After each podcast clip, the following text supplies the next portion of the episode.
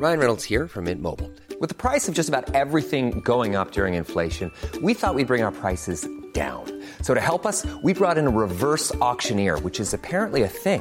Mint Mobile unlimited premium wireless. Ready to get 30, 30, bit to get 30, bit to get 20, 20, 20, bit to get 20, 20, bit to get 15, 15, 15, 15 just 15 bucks a month. So, Give it a try at mintmobile.com slash switch.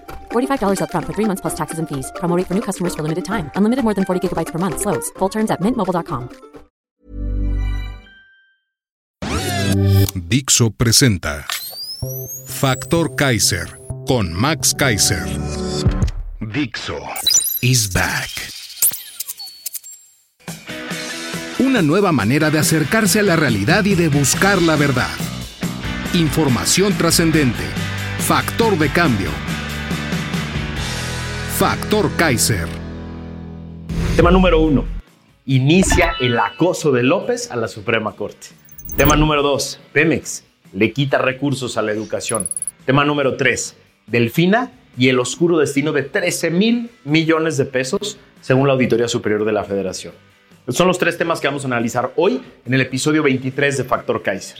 Yo soy Max Kaiser y te quiero agradecer profundamente el haber compartido por todos lados el episodio anterior en el que analizábamos la gran manifestación del 26 de febrero, ese inicio épico de la primavera mexicana. De eso se trata, que me ayudes a mandar por todos lados, en todos tus chats, en todas tus redes sociales, esto que analizamos juntos tú y yo, para que todo el mundo se entere, todo el mundo se meta en estos grandes temas y los utilice para las grandes discusiones que vienen. Acompáñame a ver los tres temas de hoy. Vente. Tema número uno. Inicia el acoso de López a la Suprema Corte de Justicia de la Nación. A ver, en Factor Kaiser tenemos casi como regla no pelar la homilía de la mañanera, porque sabemos que en nada contribuye a la información ni al análisis de la realidad, porque son puras mentiras. Se trata de discursos huecos diseñados para la porra, que transmiten sin edición y sin pudor y sin comentario alguno los medios tradicionales de comunicación y las plataformas pagadas por el régimen. Pero hoy pasó algo que es muy grave, que no podemos dejar pasar y que hace evidente lo que dijo el ministro José Ramón Cosío en su discurso del 26 de febrero en el Zócalo. Cito a José Ramón. Seguramente es frente a esta posibilidad que desde hace días se han incrementado las críticas a la Suprema Corte de Justicia de la Nación. El presidente y sus colaboradores han denostado a sus integrantes ante la posibilidad de que declaren inconstitucionales total o parcialmente sus reformas electorales. El presidente ha dicho que la corrupción de los ministros quedará evidenciada si invalidan sus reformas. Cierro la cita de José Ramón Cosío. Sabíamos todos que venía el gran berrinche desde Palacio, pero lo que dijo hoy es gravísimo. Cito a López en su mañanera de hoy. Abro comillas. Antes, cuando estaba el ministro Arturo Saldívar, había un poquito más de vigilancia sobre los jueces. Se les respetaba su autonomía, pero vigilaban del Consejo de la Judicatura, que esa es su función, vigilar el recto proceder de los jueces, magistrados y ministros. Ese organismo es un florero, está de adorno, porque no hay ningún señalamiento a un juez o un magistrado. Eso dijo. Vuelvo a abrir comillas. Cito a López hoy. Antes había un poco más de atención, de vigilancia. Ahora que llegó la nueva presidenta, ministra, declara que un formalismo extremo como si fuesen omnímodos los jueces, de que son autónomos, que pueden hacer lo que quieran. Y apenas llegó la nueva presidente y se desata una ola de resoluciones a favor de presuntos delincuentes. Eso dijo hoy. Hay tres sugerencias gravísimas en su perorata de hoy contra la Corte y el Poder Judicial. La primera, el reconocimiento expreso de su comodidad con el expresidente de la Corte, Arturo Saldívar, que, según el presidente, él sí vigilaba más a los jueces. La segunda, la aseveración del titular del Poder Ejecutivo de que el órgano de disciplina, vigilancia y control del Poder Judicial, el Consejo de la Judicatura Federal, es un florero y está de adorno, porque según él no regaña a los jueces que deciden cosas que a él no le gustan. La tercera es la más grave de todas. Afirmar que desde que llegó la nueva ministra presidenta, cito, se desató una ola de resoluciones a favor de presuntos delincuentes es intolerable, es gravísimo. Esto es acusar a jueces de ser cómplices de delincuentes, sin fundamento en investigación alguna. es gravísimo en sí mismo. Cuando lo hacen paleros de los medios de comunicación o analistas afines al régimen, es una infamia. Pero si viene del titular del Ejecutivo, que además sugiere que eso sucedió desde la llegada de la nueva ministra presidente, es absolutamente intolerable. No podemos acostumbrarnos a que en las peroratas mañaneras se puede decir cualquier cosa, como acusar de complicidad con delincuentes a jueces, a magistrados y a ministros sin prueba alguna, solo porque no le gustan sus resoluciones. Esto además de ser una infamia, es una gravísima intromisión de un poder a otro. Es una amenaza, es ruin, más en este momento crucial en el que la Suprema Corte de Justicia de la Nación tiene en sus manos el resguardo de nuestra democracia. Lo que intenta el presidente es clarísimo, es presionar, chantajear a los ministros para que no resuelvan en contra de sus reformas. Y esto lo tenemos que evidenciar, lo tenemos que decir y no lo podemos tolerar. Tema número dos. Pemex le quita recursos a la educación. Vamos a enlazar dos notas, una de ayer y una de hoy, que nos confirman algo gravísimo en el uso de los recursos públicos que hemos platicado mucho aquí. Por un lado, el día de hoy, el Instituto Mexicano para la Competitividad, el IMCO, publicó en su plataforma de Internet un análisis de las finanzas de Pemex, en el que describe cómo la empresa ha recibido cientos de miles de millones de pesos de apoyos del gobierno. Cito el texto publicado hoy por el IMCO. En un plazo de cuatro años, entre enero del 2019 y diciembre del 2022, el gobierno federal apoyó a Pemex con 890 mil millones de pesos por concepto de aportaciones patrimoniales, estímulos fiscales y otros apoyos. Es decir, un promedio de 222 mil millones de pesos al año. Estos apoyos se han destinado principalmente al pago de deuda de la empresa, la rehabilitación de sus refinerías, la construcción de la refinería Olmeca en Dos Bocas y la adquisición de la refinería de Deer Park en Texas. Los recursos transferidos por el gobierno federal a Pemex entre 2019 y 2022 equivalen a 8.3 veces el presupuesto ejercido por el CONACIT durante ese periodo, que son 107 mil millones de pesos, u 11 veces el monto ejercido por el Instituto Nacional Electoral, es decir, 76 mil millones de pesos. Solo en 2022, Pemex recibió de parte del gobierno federal 211 mil millones de pesos. 188 mil millones de pesos corresponden a aportaciones de capital y 23 mil millones de pesos a un apoyo financiero para la adquisición de la refinería Deer Park en Texas. Cierro la cita de la nota del INCO. Por otro lado, el día de ayer, el periódico El Economista publicó una nota en la que la cabeza dice, gasto federal en educación cayó 3.7%. Está en su menor nivel en más de una década. Es decir, según esta nota, el gasto funcional en educación que ejerció el gobierno de Andrés López en 2022 reportó su segunda caída anual consecutiva, con lo que se ubicó en su menor nivel en poco más de una década. De acuerdo con la Secretaría de Hacienda y Crédito Público, el año pasado, el gobierno destinó 836 mil millones de pesos al rubro de educación, lo que representa el 2.9% del Producto Interno Bruto. El monto ejercido durante el año pasado resultó ser 3.7 menor que en 2021. Y fue la segunda caída consecutiva anual en el gasto de educación. Sí, le están quitando dinero a la educación permanentemente. Esto, aun cuando en el 2021 y el 2022 fue el regreso a clases luego del confinamiento por la pandemia de COVID. No hace falta ser un genio para juntar las dos notas.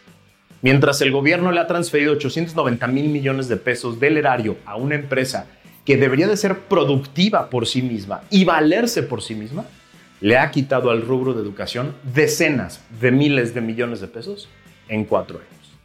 ¿Esto qué quiere decir? En el presupuesto están las prioridades reales del gobierno. El presupuesto es una bolsa completa. El gobierno escoge mandar dinero a la educación o a salvar a Pemex. Es así de fácil, ¿eh? No hay otra ecuación. El presupuesto se compone de nuestros eh, recursos, de lo que nos cobran de nuestros impuestos, y es el gobierno, con la aprobación de la Cámara, que define las prioridades. Y la educación pública no es una prioridad de este gobierno. Tema número 3. Delfina y el oscuro destino de 13 mil millones de pesos. Y hablando de educación, como en el tema pasado, hoy nos enteramos de que además de restarle recursos, por una nota de la plataforma MX, sabemos que Delfina Gómez, la candidata de Morena al gobierno del Estado de México y exsecretaria de Educación, le debe muchísimas explicaciones a la Auditoría Superior de la Federación. Sí, a esa Auditoría Superior que aquí hemos dicho y hemos descrito como la más laxa y permisiva de la historia, desde que fue creada. Esa que ha resultado ser muy cómoda para este gobierno, esa encontró algo gravísimo en la SEP. La Auditoría Superior de la Federación descubrió anomalías en el uso de 13.549 millones de pesos por parte de la SEP cuando la encargada era Delfina Gómez.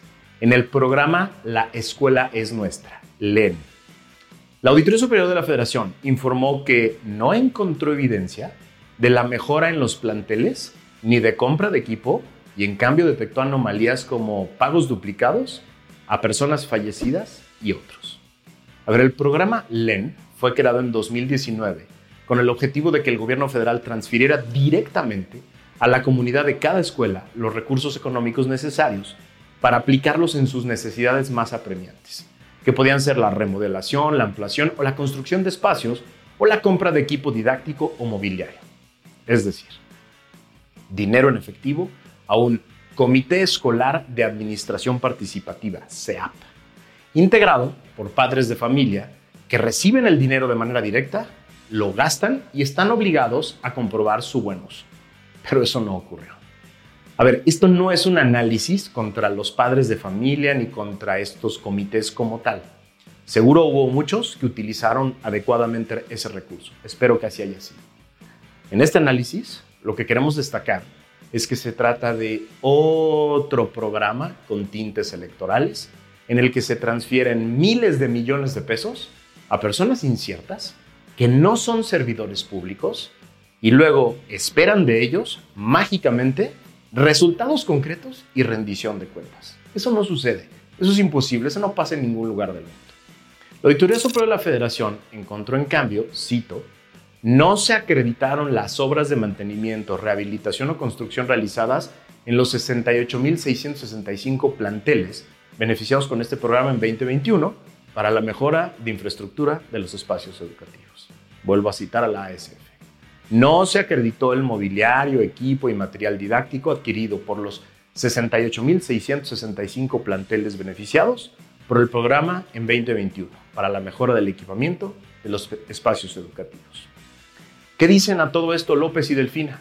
Que es falso lo que dice la ASF. Y ya, falso, nada más, no es cierto. Sin prueba ni nada. Como si la administración pública fuera un asunto de dichos y de creencias. ¿A quién le creo? No, no lo es.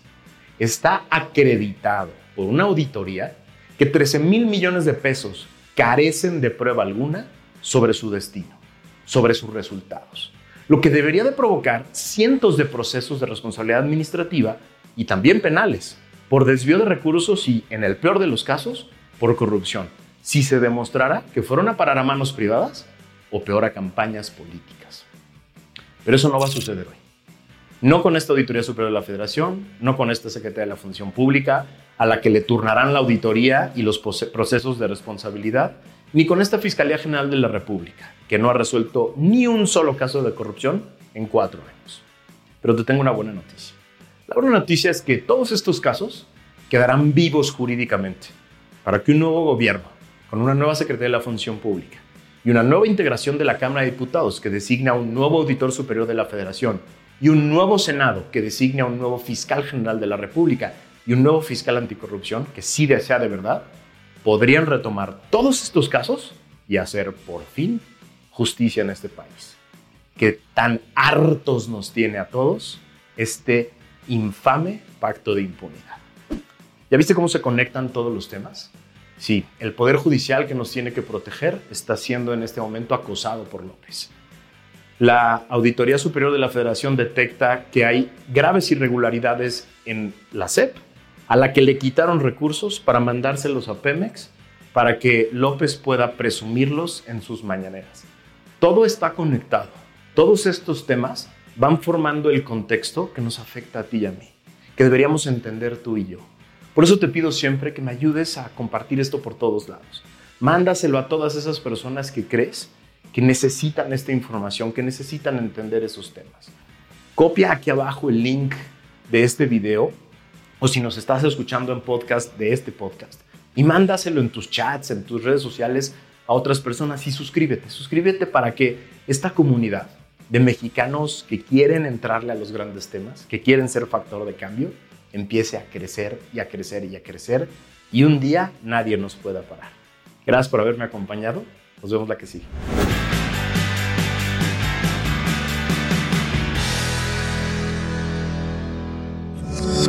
Dixo is back.